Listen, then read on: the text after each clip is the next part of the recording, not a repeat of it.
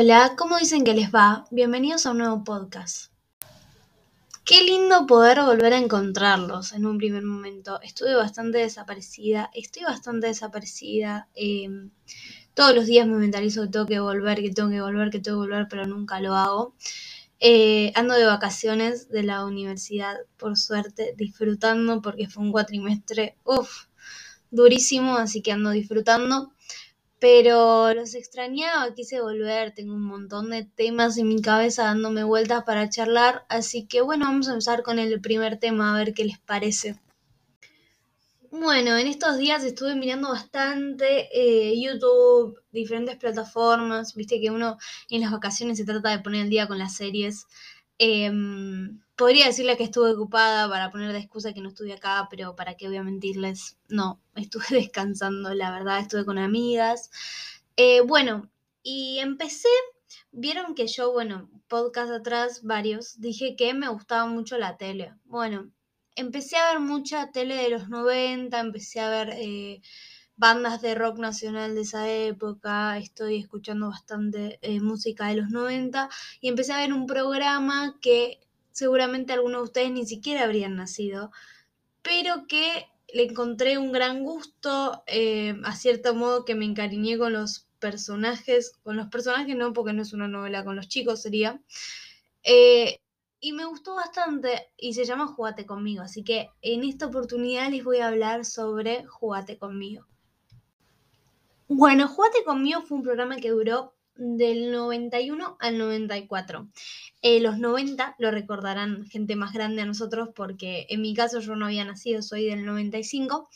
Eh, em, era una época totalmente distinta a la que vemos ahora. De hecho, los premios eran mucho más lujosos, ahora no se podría hacer esa clase de premios, todo dolarizado. Em, era una novedad que todos los productos eran importados. Por ejemplo, promocionaban unas zapatillas muy conocidas hoy en día, que eran las Converse, y eh, decían importadas, tipo, como que te recalcaban que eran importadas. Em, época donde te, ganabas un viaje a Bariloche, un viaje a Brasil, un viaje a, no sé, a Disney, tipo los 90, que claramente alguno de, nosotros em, hemos visto alguna de, lo que era esos años, ¿no? Que algunos decíamos, qué lindo, sobre todo la vestimenta, la música, em, lo que eran sí los 90, ¿no? yo soy una persona bastante fanática de esa época. Eh, así que mm, por eso mm, lo, pongo con bombos y platillos. Eh, eran un grupo de chicos que yo personalmente sé más de la primera camada de chicos que pasó, que como todos recordarán, a Romina Yan estaba en la primera camada. Em, y otros personajes más que no los voy a nombrar porque capaz no los conocen, eh, pero, pero bueno, logré encariñarme mucho con ellos después de haberme visto tantos capítulos, o por lo menos me vi todo lo que hay en YouTube literalmente todo, no estoy jodiendo, y habrán sido, no sé, unos, un par de capítulos habrá sido. Pero lo interesante de esto es rememorarnos al primer capítulo de Jugate conmigo. Un grupo de chicos los va presentando uno por uno, de edades entre los 15 y los 19 años, algunos ya estudiando en la facultad, otros en el colegio. Em, y sobre todo lo interesante es escuchar las primeras palabras de Chris diciendo que ella sentía que tenía una deuda con los jóvenes y estaba tratando de cumplir esa deuda y que el programa sea para que em, un programa para la juventud, para que, para que nos juguemos, para, no digo porque yo como joven me sentí identificada en el mensaje, em, para que nos juguemos, para que, porque decía, los jóvenes están en la etapa de los ideales, el de decidir quiénes van a ser.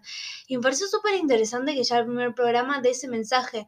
Y en sí todo el programa de Jugate conmigo era un programa para que los jóvenes se ensucien, se, no sé, eh, jueguen, hagan lo que quieran. O sea, era un programa, mismo la tribuna era yo no sé si alguna vez vi una tribuna semejante, era hermosa la tribuna, saltando, tipo, nadie les imponía, no sé, quédense sentados, hagan tal cosa, no, era lo que tuvieran ganas de hacer y tanto los chicos que participaban también eran tipo, bueno, hagan lo que quieran, quieren ensuciarse, ensuciarse, quieren, no sé, eh, hablar de algo, háblenlo, tipo, eh, hacía presentaciones de arte, de pinturas de arte, hacía una batalla de los DJs donde se prestaban distintos DJs, distintos DJs, y así em, competían eh, por que más que nada, viste que a Chris no le gusta la palabra competencia, sino que, no sé, a ver quién era, eh, quién se merecía la consola de DJ, que era uno de los premios. Em, después, quién quería estar una semana en el staff y mandabas tu carta, que en ese momento obviamente se usaba la carta. Tenía sus canciones, cantaba por los diferentes chicos, tuvo sus romances. Em, que eso fue también una parte atractiva de Jugate conmigo. Tuvo novelas aparte, tipo en la, de la primera camada se hizo una novela que a pesar de que no tuvo mucho éxito, la miré, que se llamó Quereme, con los mismos personajes, pero de la segunda camada que ya conoce más gente, conocerán a Michelle por Pasión de Gavilanes, a, a Luciano Castro, a, bueno, les diría, pero los demás no sé si los van a conocer. Eh, eh, el chino y bueno, ellos que también estuvieron en chiquititas. Em, y la segunda, eh, y con la segunda camada hizo otra novela que llamó Life College, que tuvo 200 capítulos. Y era una novela que se transmitía dentro, o sea, en el horario de Jugate conmigo, si mal no recuerdo, y 200 capítulos tuvo. O sea, fue como más que un éxito. O sea, yo, yo escuché los relatos de los chicos que decían que mm, tuvieron que cambiar el número de teléfono, que era todo como una revolución para esa época lo que generó Jugate conmigo.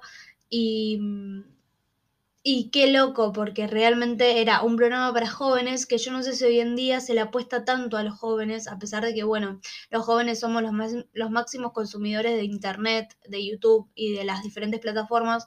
No sé si se le da como un programa de importancia a lo que realmente opinamos nosotros, sino que siento que nosotros estamos como la edad de la boludez para todo el mundo, no importa lo que hagamos. Entonces no sé si hay un centro donde se nos dé tanta importancia a nuestra opinión como realmente merecemos porque nosotros eh, supongo que, que muchos tenemos mejores ideas de las que cualquiera piensa, pero sin embargo no existe un medio donde nos digan, bueno, acá tenés la oportunidad de demostrar lo que verdaderamente sos.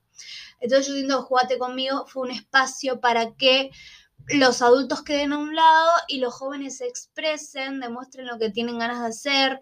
Em, sepan que hay un lugar donde se los escucha, donde si querían hablar había un lugar donde se los escuchaba, se habló de diferentes enfermedades en relación al, H, al HIV o, o, la, o el cáncer o diferentes enfermedades que para que los jóvenes vayan, vayan sabiendo, se habló mucho sobre las relaciones sexuales, el cómo cuidarse. Em, cosas que en la tele era como un tema tabú también, ¿no? Para esa época y más que nada para los jóvenes, se trató como de visualizar y que todos sepan de qué se estaba hablando y eso estuvo muy bueno. Em, en fin, ¿no?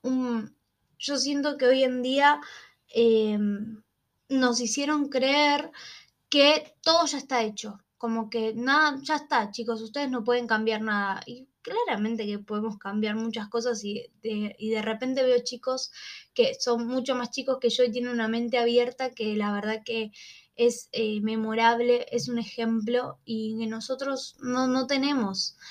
Em, o lo estamos desarrollando, porque yo soy una piba de los 90 algunas cosas las fui desarrollando con el paso del tiempo y tuvimos que construirnos y es hermoso porque a pesar de que soy joven, también tuve que aprender de gente mucho más joven que yo y eso está buenísimo.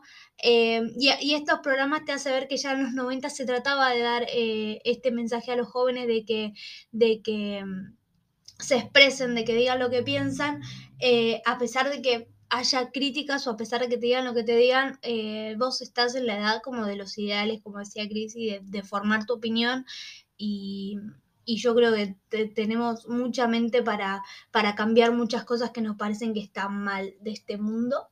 Eh, con esto cierro, eh, espero que les haya gustado. en otros podcasts seguiré, seguiré hablando más del tema de, de los jóvenes porque es un tema que me interesa mucho, así que espero que les guste y nos vemos el próximo podcast. Un besito enorme. Chau.